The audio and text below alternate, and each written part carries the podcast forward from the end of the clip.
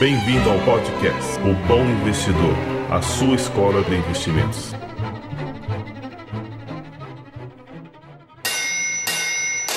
Forjando Investidores. Olá, investidores! Bem-vindos ao nosso podcast O Bom Investidor, nosso, nossa temporada, primeira temporada aqui do quadro Forjando Investidores. Agora a gente está na aula do número 10.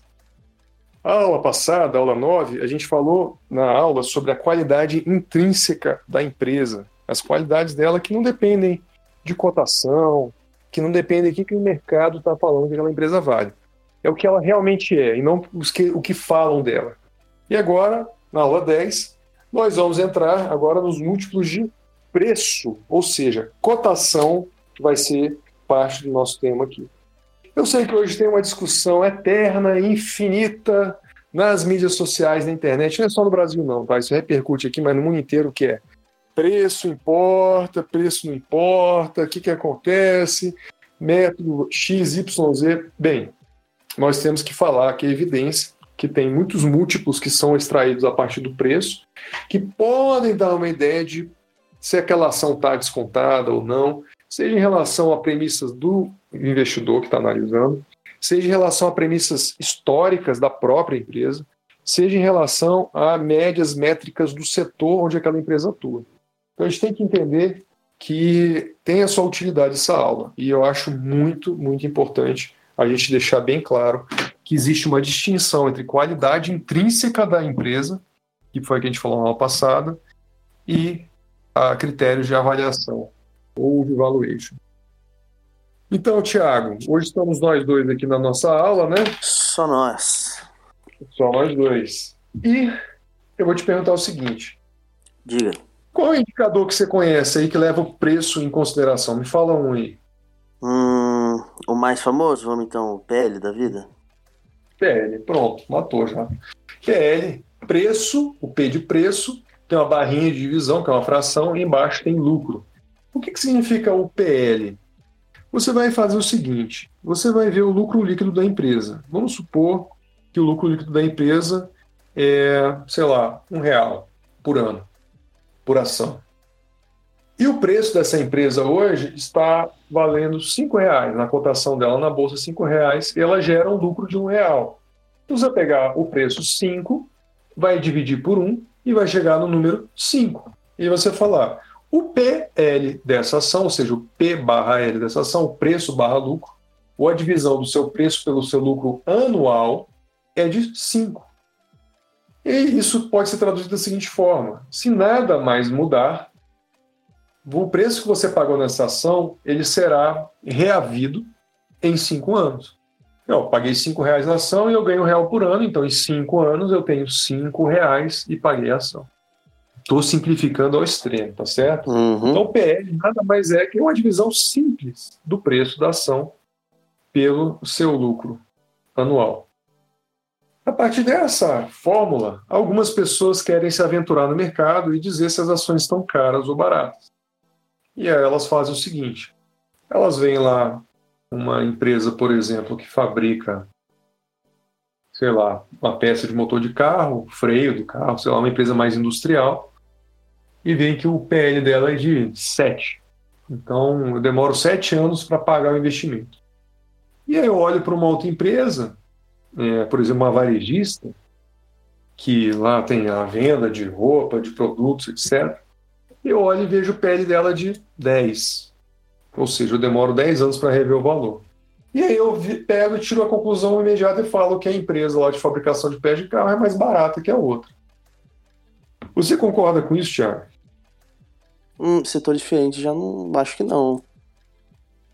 E, e atividade diferente, olha aqui. Uma empresa ela tem que montar o parque industrial dela, ela tem que comprar insumos, ela tem uma intensidade em capital específica, que é montar lá o parque industrial, dar manutenção de equipamento de marca, etc.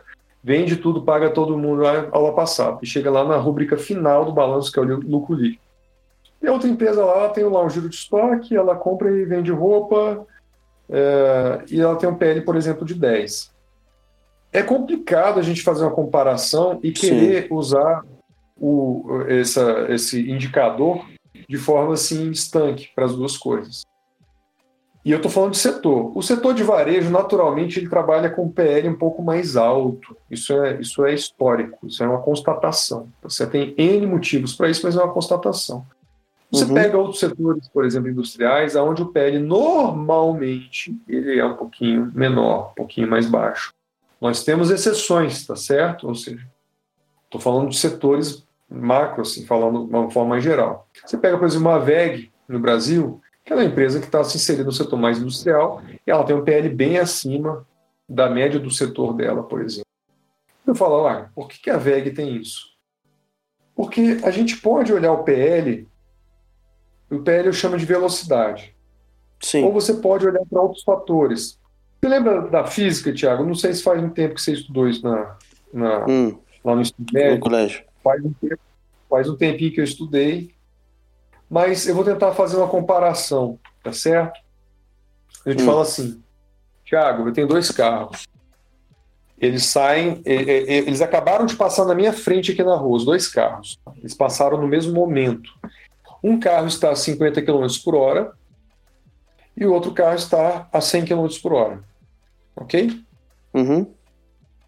E esses carros estão indo para o mesmo lugar. Eles estão indo para um shopping que fica a 10 km daqui os dois carros. Eu sei que eles estão no mesmo lugar. Um está a 50 km por hora e o outro está a 100 km por hora. E eu te pergunto, Tiago, qual o carro que vai chegar primeiro no shopping? O de 100, Exatamente, essa é a resposta básica. Quilômetro uhum. dividido por hora. Preço Sim. dividido por lucro, ok? Estou okay. fazendo uma analogia. Uhum. A empresa que tem um PL de 5 chega em 5 anos no seu valor todo. A empresa que tem um PL de 10, ela demora o dobro do tempo para chegar no mesmo lugar. Ou seja, você botou um real em cada empresa. Um real em cada uhum. empresa. Uma empresa vai demorar 5 anos para te dar um real, a outra empresa vai demorar 10 anos para te dar um real. Mas tem uma pegadinha na pergunta que eu fiz para você. Um carro está a 100 km por hora, outro 50 km por hora. Hum. Exatamente. O carro que está a 100 km por hora, ele está freando. Uhum. A pessoa ah. gosta de andar 100 por hora, ela gosta de 80. E ela passou, e aí ela tomou um susto quando ela olhou lá no, no lá no velocímetro e começou a baixar para 80. E a que estava a 50 km por hora, ela está com pressa para chegar, porque ela está apertada e quer ir no banheiro do shopping. E ela está acelerando igual uma louca. Então, eu te dei uma informação que é uma fotografia. Uhum. Eu olhei duas empresas com PL agora, momentâneo de um ano só, inclusive, cometi um erro crasso, um ano. E eu te dei essa informação e você toma uma decisão rapidamente baseada na informação. Agora, Sim. se eu falo, peraí, peraí, peraí, um carro tá, um carro de 50 por hora, ele está acelerando loucamente e vai chegar a 120. E o carro que está a 100 por hora está freando, ele quer ficar a 80, essa é a velocidade que ele está procurando. Então, quando a gente olha uma métrica de lucro, é, desculpa, de preço, a gente precisa ter muito cuidado para interpretar esses números, porque senão a gente pode fazer bobagem. Uhum. E é sempre bom você olhar a dinâmica do movimento e não pegar uma fotografia, entendeu? Ou uma informação pontual. Sim. E aí teve um camarada que é um investidor fora de série, um cara muito bom, inclusive escritor muito bom também, chamado de Peter Lynch, ou Peter Lynch, como chama. Sim. Esse camarada, ele um dia se deparou com essa questão. Provavelmente ele foi explicar isso para alguém. Falou, cara, quer saber? Esse negócio de PL não tá certo. Porque eu tô vendo empresa que está encolhendo, freando e vai dar prejuízo ano que vem. Eu tenho empresa que está explodindo de, de crescimento. E o mercado paga naquela ação um prêmio imenso, porque o crescimento de lucro dela é muito grande, ou a expectativa de crescimento é muito grande. Pega hoje no Brasil, por exemplo, vamos lá. Lojas Renner. VEG, Sinqia. Uhum. Entendeu? Inter da vida. Você pega... Isso, exatamente. Aí você pega outra empresa que tem um PL baixinho, baixinho. Aí você vai ver o que está acontecendo com essa empresa. Que o PL dela está tão. porque ela está tão barata, né? Aí você olha e vê que ela está com prejuízo em cima de prejuízo em cima de prejuízo. Não agora, porque é uma empresa que está no turnaround, mas durante alguns anos a Eternit foi assim a Eternit tinha um PL baixinho, baixinho. Aí ninguém entendia o que estava acontecendo. E quando você olhava, ela estava com o lucro dela caindo ano após ano, trimestre após trimestre. E aí o mercado precificava o quê? Um declínio. Pega, por exemplo, uma Cielo da vida, que era uma empresa estupidamente lucrativa, tinha até um PL mais, mais esticadinho um pouco. Quando deu a virada, ela começou a ter queda de lucro, o mercado virou a mão e ela desvalorizou. O mercado adiantou a expectativa de que o lucro dela ia diminuir.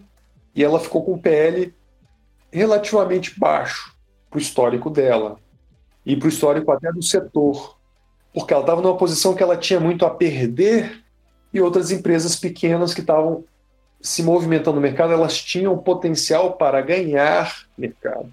Então o mercado pegava empresas do mesmo setor, jogava um PL absurdo de uma que ele acha que é pequena e vai crescer, e um PL pequeno numa empresa que ele acha que está encolhendo. Ou seja, tem que me pagar um prêmio aqui.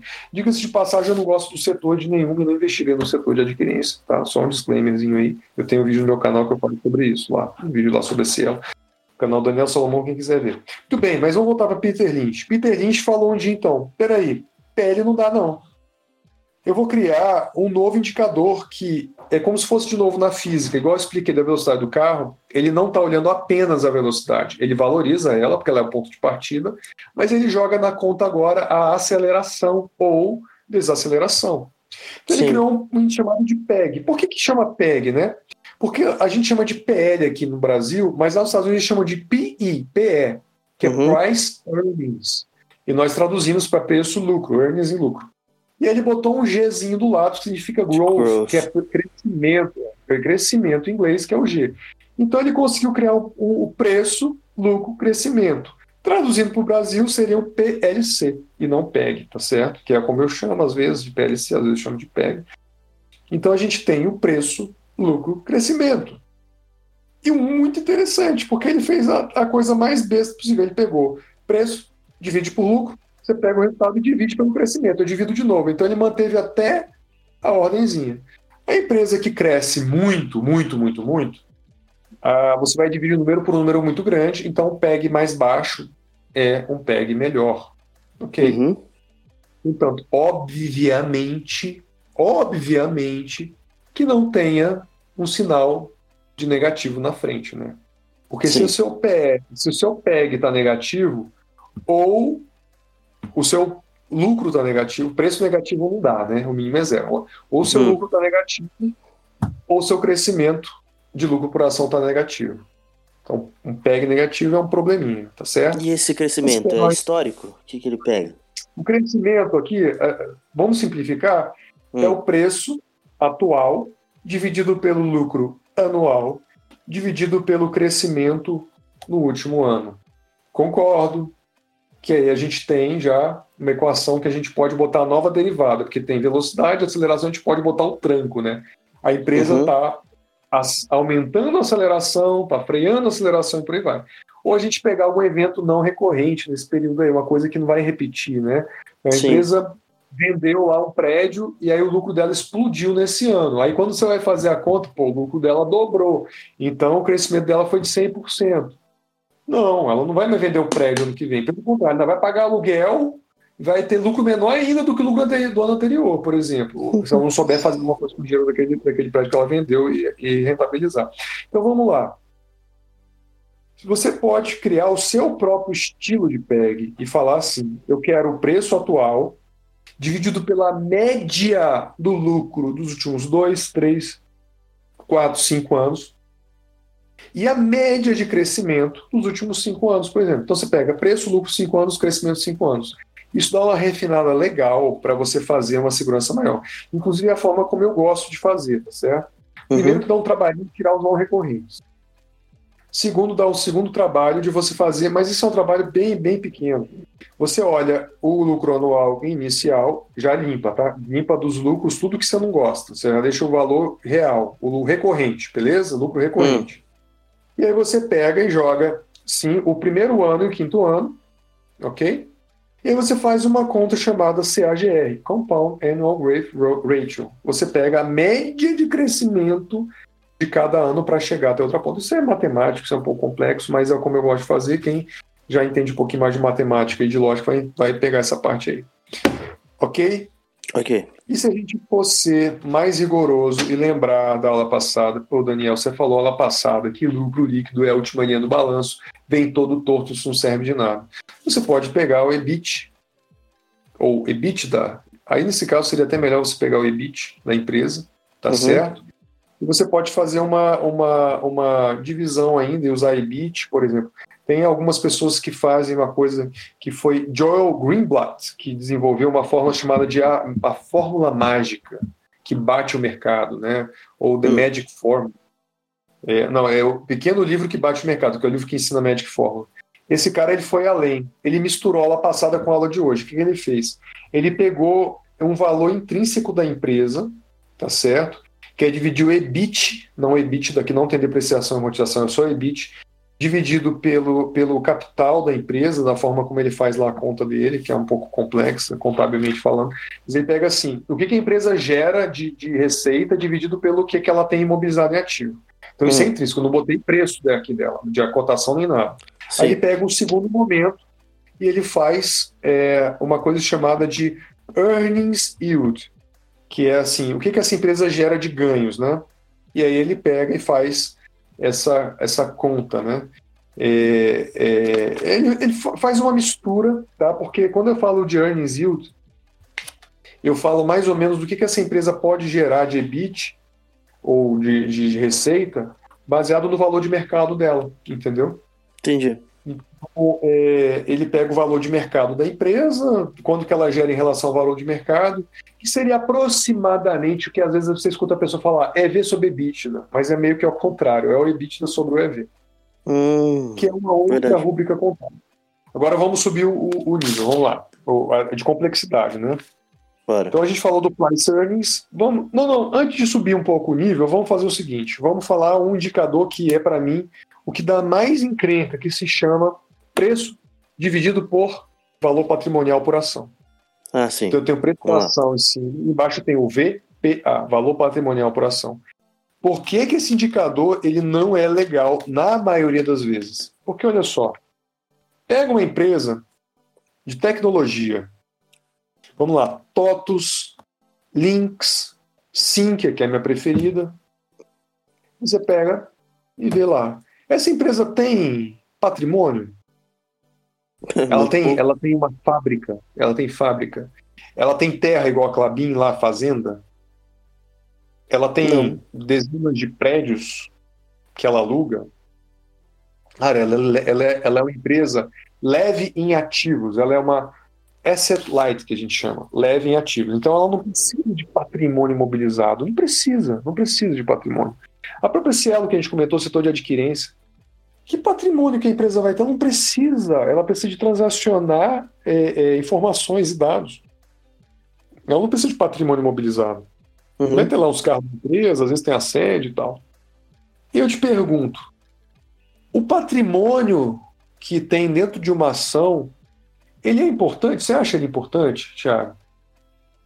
Patrimônio. Esse hum, acabei de te dar. Se ele é depende. Se for, por exemplo, um banco, sim, porque o patrimônio ah, é o próprio dinheiro. Mas. Ah, então, meu aluno está aprendendo direito. Então, você pega, por exemplo.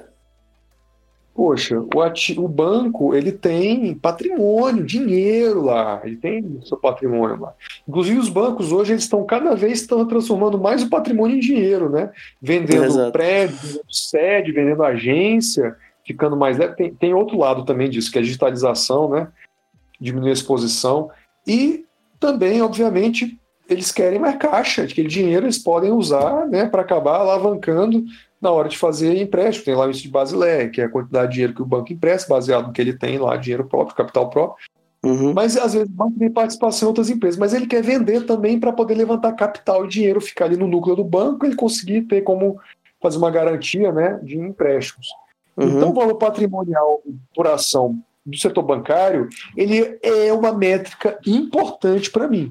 Ele Sim. pode não ser determinante, finalístico, assim, ah, eu só posso comprar se tiver um, um valor para. Não, não é isso.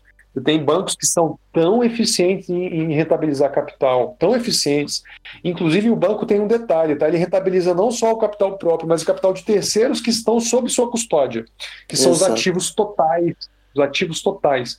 Então eu tenho rentabilidade sobre o meu ativo, eu tenho rentabilidade sobre os ativos totais, que é o ROA, que já é outra métrica contábil. Então o banco pode sim ter uma flexibilidade, mas poxa, um banco ser negociado abaixo do seu valor patrimonial talvez seja uma pechincha.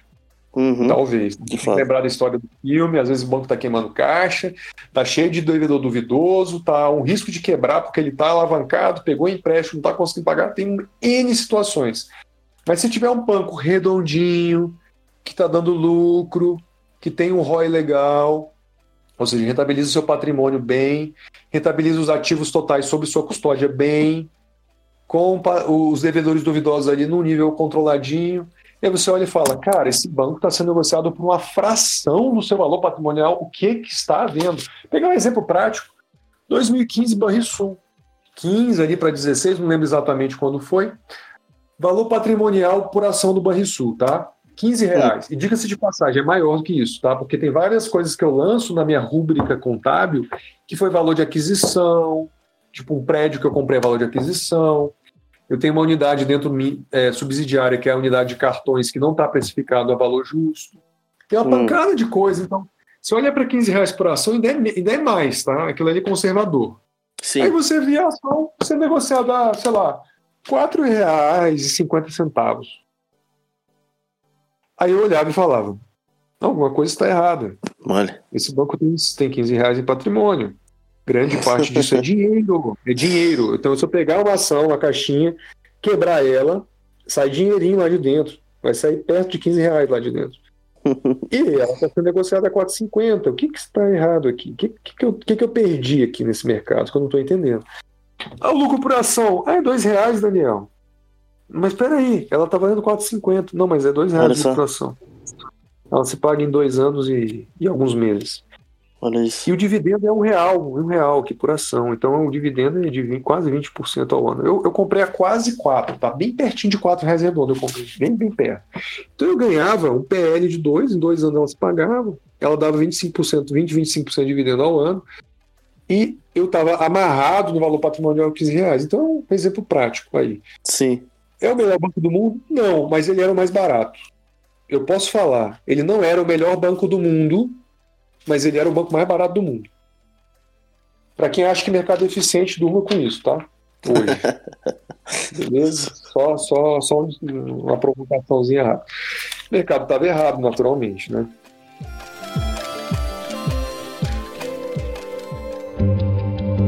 Muito bem. É, Qual outro setor que importa muito? Antigamente, Tiago, as empresas precisavam muito de patrimônio. É. Quando não tinha digitalização, não tinha tecnologia igual hoje, a mesma tec- o mesmo nível de tecnologia. Cara, a empresa era, cara, empresa industrial, era ferrovia, era empresa de terra, empresa. Hoje não, as coisas estão ficando mais leves. Você vai ver os maiores valores de mercado dos Estados Unidos hoje: Google, Amazon, Apple. Tá, Começa a olhar, cara, esse gigante. Você olha lá, sei lá, você vai lá ver aquela Alibaba. Cara, é tudo tecnologia. Eles não têm patrimônio quase. O patrimônio que os caras têm, em grande parte, é dinheiro que eles vão juntando, estocando em caixa. Porque eles não dão Uhum. dinheiro, algumas, algumas dessas empresas não dão dinheiro, elas vão estocando dinheiro em caixa. Elas têm, cara, tem dinheiro lá, tudo bem. Mas o patrimônio mesmo delas, assim, imobilizado, em prédio e tal, é muito baixo em relação ao valor de mercado das empresas. Agora pega outra empresa que você acha aí de algum tipo de atividade que vale a pena você olhar o valor patrimonial. Me fala aí. A Cabim, por exemplo, ela que tem terras para arregaçar. Não sei se faz sentido ela. Algum sentido, eu concordo que já é mais, mais vantajoso você olhar. Mas pegar uma empresa administradora de shopping center. Pô, o que, que ela tem? Qual que é o negócio dela? Imóvel. De fato. imóvel, né? Ah, tudo bem, podem ter formas diferentes de você eh, atualizar o valor do seu imóvel. Tem empresa, por exemplo, de atividade imobiliária, que ela lança sempre o preço de aquisição ou de construção, que seja qualquer coisa assim, vai ficando lá no, no, no balanço. Hum. E ela, na verdade, tem um patrimônio absurdamente maior. Vou pegar um exemplo aqui: São Carlos. São Carlos. São Carlos é o valor lá da- da- das propriedades dela, é um valor mais contábil, mas vale muito mais. Aí você fala, pô, então não está dando certo, né, Daniel? Mas aí você pode pegar uma outra métrica que é a Net Asset Value, que é o valor dos ativos dela ali a valor de mercado. Claro que você tem que ter uma auditoria competente precificando aquilo ali. Sim. Mas aí você pode pegar e falar, cara, isso aqui é mais perto do valor patrimonial, é o NAV dela, do que o que está lá na rúbrica contábil. Uhum. E aí o PVPA também se perdeu nessa situação. Mas o preço dividido pelo Net Asset Value, aí é legal. Você já começa a ter uma lógica. Você fala, cara, o preço da, da, do NAV por ação dessa empresa é 50, 52, 54 reais. E a ação está valendo 17 na bolsa, foi quando eu comprei São Carlos. O NAV dela era 50 e poucos. Tudo bem, você está com dúvida. Os caras, ah, inflacionado, não sei o quê, estão achando que tá, que estão com o melhor prédio do mundo, tal, não sei o quê. Você tá, vamos fazer uma, uma, um corte aqui? Não é 52, não, é, é 30. Tô apelando, tá? Tirei 20 reais Sim. do NAV dos caras. Deu um desconto de 40%. Cara, a ação ainda tá valendo metade, cara, do NAV. E tem mais, Net Asset Value você já desconta a dívida, tá? É os ativos dela todo lá, a valor de mercado, menos dívida. Uhum. Fala, cara, empresas imobiliárias eu gosto de olhar valor patrimonial. Isso é uma coisa pessoal, tá? Tem gente Sim. que ainda discorda de mim. É uma coisa pessoal minha. Banco eu gosto de olhar. Empresas com capital, é, é, que são intensivas em capital, né? Empresas, por exemplo, de agronegócio, que são de terras, tipo uma Agro 3. Eu não tenho Agro 3 diretamente, eu tenho diretamente através da, da, da ação controladora dela, que é lá da Argentina, mas não tenho hoje Agro 3 diretamente, mas são empresas que você tem é, o patrimônio ele é mais relevante, outras não é relevante. Então, PVPA é isso aí. Agora a gente vai subir um degrauzinho. Hum. Pouca coisa. Eu quero só explicar. Isso, na verdade, ele, ele, ele é uma ele não é tão útil assim de forma tão racional e rápida, mas ele é importante que as pessoas entendam da forma como eu um dia entendi, que é o seguinte: existe uma coisa chamada de Enterprise Value, EV. Isso é Sim. é muito usado. Lá fora é muito mais usado que aqui. Aqui você fala menos do que eu acho que devia falar. E aí eles usam a seguinte métrica: EV dividido pelo EBITDA.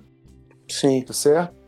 Porque você vai olhar, por exemplo, Clabin, igual eu falei na aula passada, a própria São Carlos também, e algumas outras empresas como a Sinqia, por exemplo, olhar lucro líquido, o cara que olhou o lucro líquido, ele errou para analisar a empresa. Ele está errado. Desculpa, cara. Desculpa, analista. Você está errado. Entendeu? E não uhum. vou ensinar como é que faz o certo, não, mas ele está errado. Quem olhou para o lucro líquido, puxou a planilhinha lá no computador, lá no site, aquela planilha toda coloridinha e botou o dedinho no que olhou o gráfico, esse está errado. Ela não conseguiu fazer análise, ele falhou em fazer análise. Aí quando você olha nessas empresas, algumas outras métricas como o EBITDA, por exemplo, com, como o fluxo de caixa para o acionista, tem outras métricas que a gente pode usar, até o próprio fluxo de caixa. É, no caso da São Carlos, eu, eu considero o crescimento de metros quadrados sob gestão, ou seja, do NAVE, é uma métrica que eu gosto de olhar, o movimento do NAVE ao longo do tempo e o endividamento. Então você tem é, essas formas de, de, interpretar. Então, quando quem olha o EV dividido pelo EBITDA, ele está querendo não olhar para aquelas distorções de, de balanço. Mas Sim. aí tem esse detalhezinho do tal do EV. E eu, há muitos anos, quando fui estudar isso a primeira vez, que eu não tinha ninguém para me explicar, inclusive eu, eu, eu, pronunciava tudo errado, cara. Yield, eu chamava de yield. Eu passei anos na minha vida chamando de yield. Eu nunca escutei uma pessoa pronunciar essa palavra. entendeu? Até que um dia eu vi um investidor mais experiente, o cara falou yield, caraca, yield, entendeu? Felizmente, agora nas épocas mais modernas de rede social, tudo, eu já sempre já estava vacinado, porque isso é uma história bem antiga. Mas, Sim. cara, é enterprise value. As pessoas têm uma dificuldade enorme de fazer, é, de entender por quê. Porque o enterprise value é o seguinte: é o valor de mercado da empresa, ou seja, pega todas as ações dela, por exemplo, a, a empresa tem 100 milhões de ações e a ação vale 5 reais. Então, ela vale, o valor de mercado dela é 500 milhões de reais, tudo bem? Beleza, Sim. peguei 500 milhões de reais. Só que o enterprise value é isso mais a dívida líquida da empresa. Hum. A empresa tem caixa, ela tem lá dinheiro lá na conta corrente de 100 milhões de reais e ela tem uma dívida de 200 milhões de reais. Então, se eu pegar o dinheiro que eu estou no banco, quitar a dívida, eu quito metade e ainda sobra 100 milhões de reais de dívida.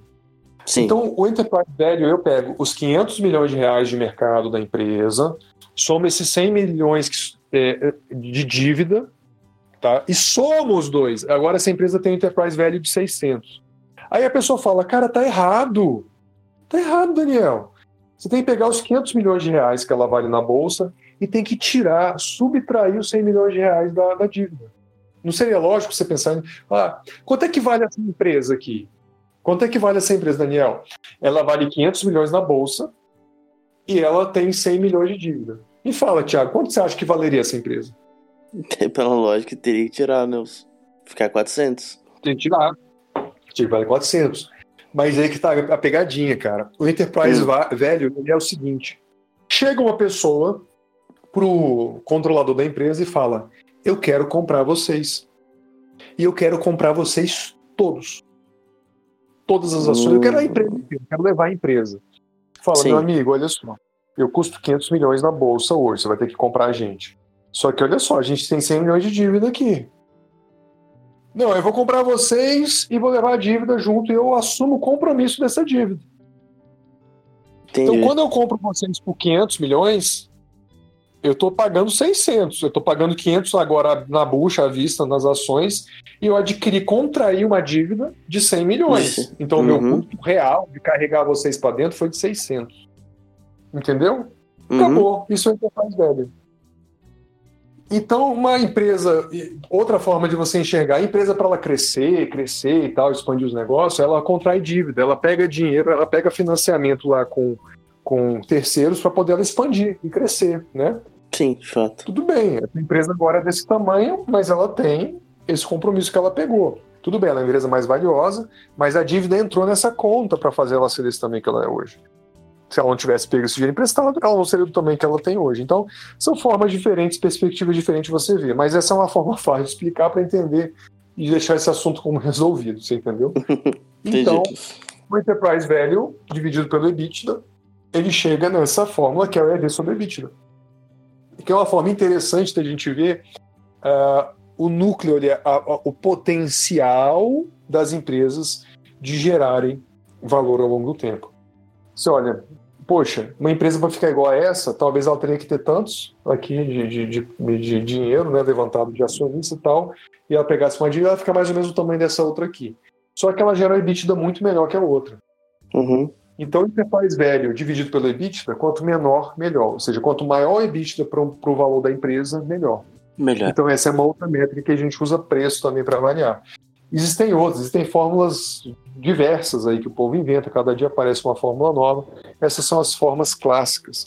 Mas só lembrando para as pessoas que falar que uma empresa está cara ou está barata não é apenas você pegar e sair fazendo indicador. Qual que é a melhor forma de você fazer uma avaliação de uma empresa? Você tem várias formas de fazer isso. Uma das formas de você fazer isso é você pegar e falar: essa empresa tem a capacidade de gerar caixa pelos próximos 100 anos. Ela joga para perpetuidade, infinitamente. E ela vai aumentar o lucro dela nesse ano, nesse ano, nesse ano, nesse ano, nesse ano. É que você faz. Você pega esse dinheiro futuro que ela vai gerar e você traz o presente e desconta ele. Isso chama fluxo de caixa descontado. Eu pego, por exemplo, daqui a 10 anos essa empresa lucrar 10 milhões de reais, só que eu jogo uma taxa de desconto de que ele vai. Para eu ter esse dinheiro hoje na mão e não esperar 10 anos, eu vou ter só 5 milhões. Eu abri mão de uma taxa de juros, por exemplo, ao longo do tempo. Uhum. Entendeu? Aí eu somo. E aí você vai somando esses valores, você chega no valor justo, por exemplo, de uma ação. Simplificando bastante, pelo fluxo de caixa descontado. E aí, o que, que acontece? Você chega no valor que você acha que aquela empresa vale, a potência que ela tem de gerar retorno para você, Aí você para e olha para o mercado e fala: bem, eu descobri que essa empresa vale 10 reais por ação. Eu paro tudo. Aí eu vou para o mercado olhar. É, ela está 11.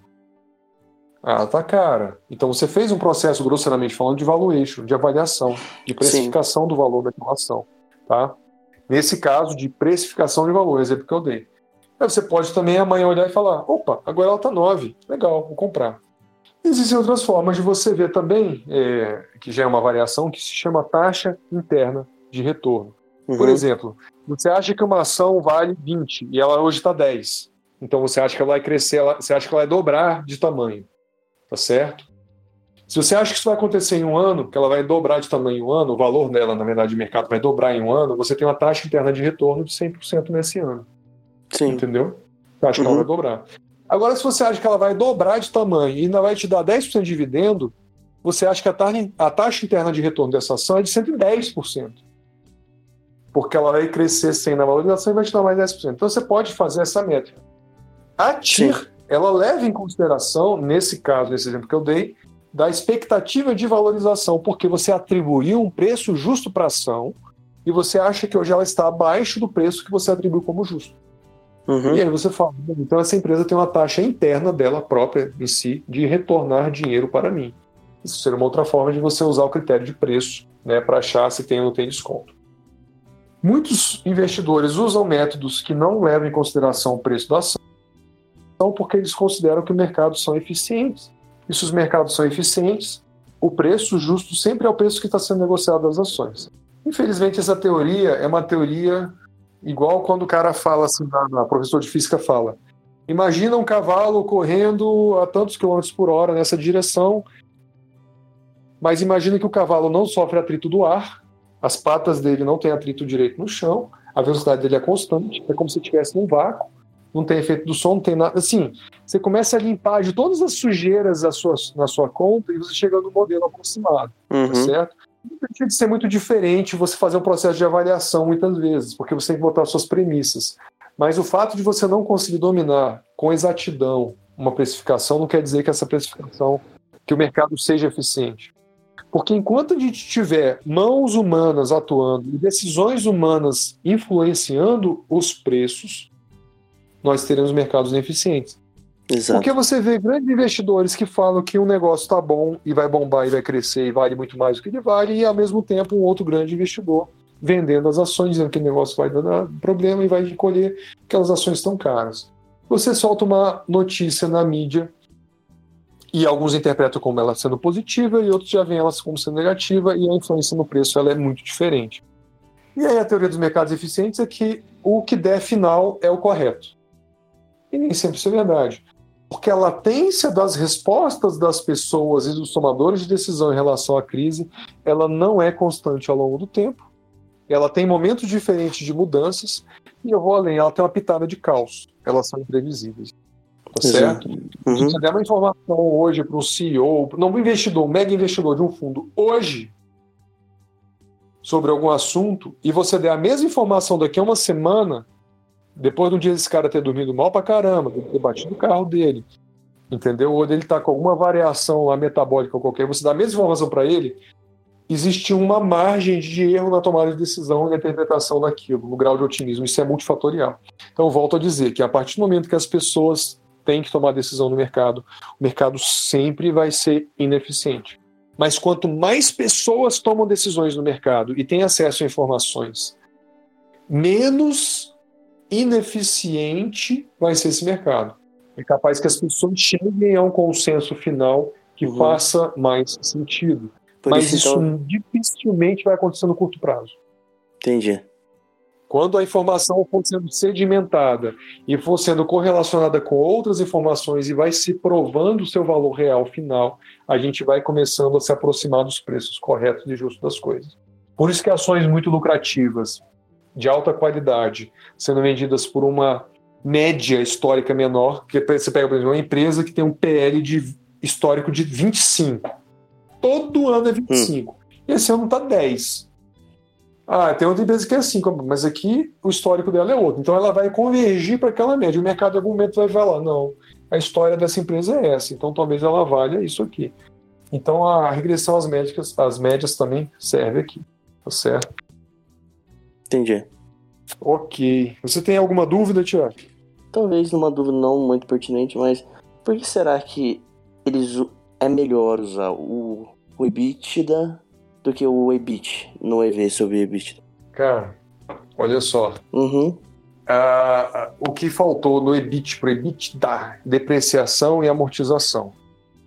Existe um, existe um aí é, é onde está um dos pontos que é o mais controverso e mais fácil de você criar distorções, falsas interpretações e até manobrinhas assim. Porque a empresa ela vai depreciar um carro em cinco anos, por exemplo. Ela pega o valor do carro e ela joga valor zero. Então o carro custou 50 é, mil, todo ano eu jogo 10 mil ali de depreciação daquele carro e eu posso descontar isso do lucro da empresa.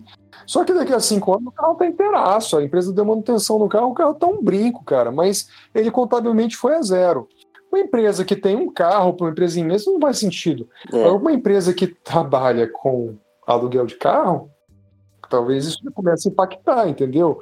Uhum. É, aí ela vende o carro dela lá, depois que o carro foi a zero, o valor contábil, ela vendeu o carro, entendeu?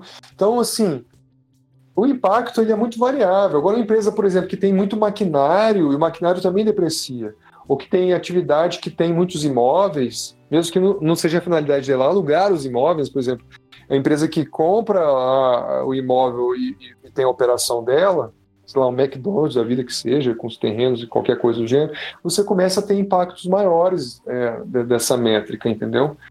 Então, será que a depreciação e amortização ela, ela influencia na lucratividade da empresa? Eu não sei.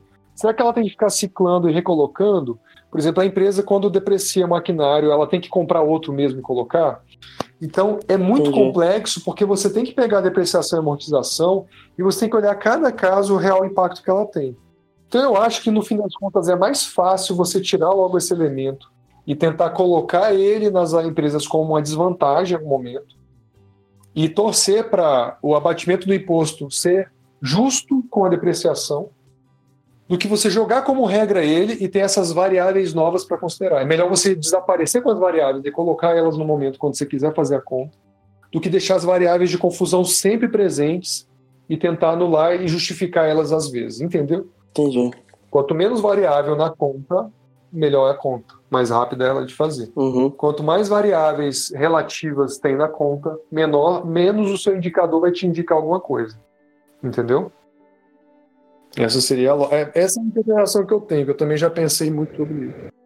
Entendeu? É, porque eu vi de muitos. Não é muitos, mas é que do mesmo jeito que tem esses debatezinhos no, e opiniões diferentes, né? Sobre não esse indicador em si, mas sobre o que olhar, né? O EBIT ou o EBITDA, né? Mas enfim, entendi. Beleza. E o pessoal que não está seguindo ainda o canal, Daniel Salomão, YouTube, o Bom Investidor lá no Instagram. E vamos em frente. Qualquer dúvida, pode usar as mídias sociais para perguntar, que a gente responde. Isso aí, pessoal. Vou deixar tudo linkado. Show de bola. Um pouco mais aí de conhecimento, um pouco mais de mercado, um pouco mais de experiência. E nos vemos em breve. Então, um abraço a todos e tchau. Um abraço, pessoal. Tchau, tchau.